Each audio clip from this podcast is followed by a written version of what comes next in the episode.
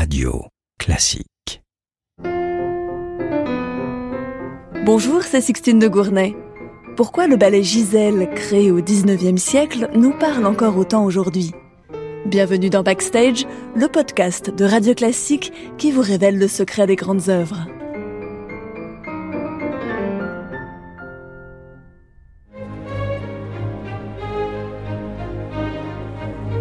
À première vue, Gisèle semble un peu vieillot. Des danseuses surpointent en long tutu blanc, une pantomime simpliste et une histoire de jeune paysanne transformée en fantôme. Voilà qui fait bien de Gisèle l'emblème du ballet romantique tel qu'on le concevait au début du 19e siècle. Et ce n'est pas la musique d'Adolphe Adam qui va moderniser l'œuvre. Pourtant, ce ballet remporte toujours un immense succès auprès du public. Alors Gisèle serait-il moins daté qu'il n'y paraît?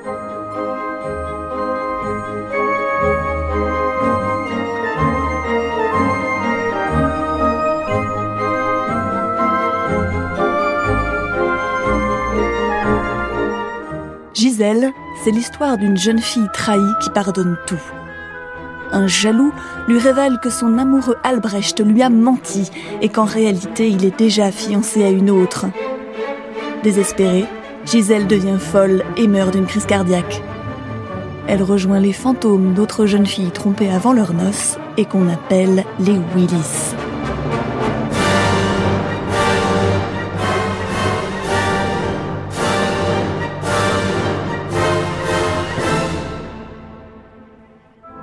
Mais Gisèle va protéger Albrecht de la vengeance de ses nouvelles compagnes. Elle pardonne et lui sauve la vie.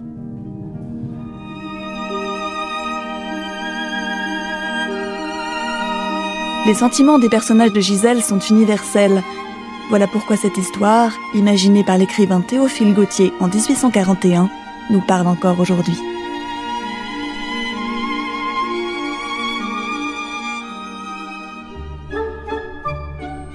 Mais Gisèle, c'est aussi l'amour impossible entre une paysanne et un riche aristocrate prisonnier d'un mariage de raison.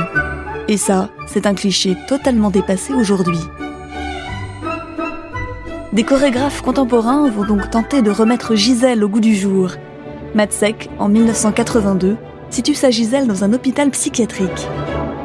Puis en 2016, Akram Khan prend pour décor une usine de textile pour dénoncer la condition des travailleurs immigrés.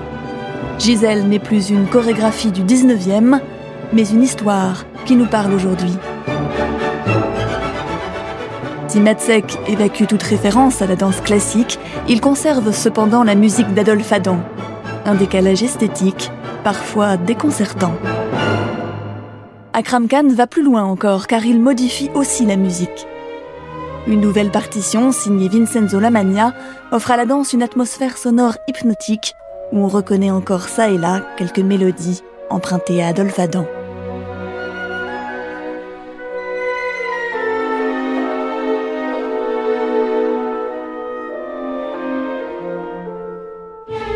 Loin de l'image poussiéreuse qu'on a parfois de Gisèle, les deux chorégraphes ont su nous montrer sa modernité. Donner lieu à d'autres interprétations sans rien perdre de sa force à travers les siècles, n'est-ce pas cela le signe même d'un chef-d'œuvre? Que l'on préfère la danse contemporaine ou les pointes du ballet classique, on ne pourra en tout cas plus dire que Gisèle est un ballet niais et dépassé.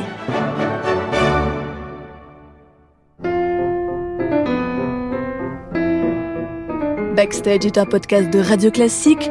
Dans le prochain épisode, Jean-Michel Duez vous racontera pourquoi le succès de Mozart dans la ville de Prague a permis la création de son opéra Don Giovanni. Radio Classique.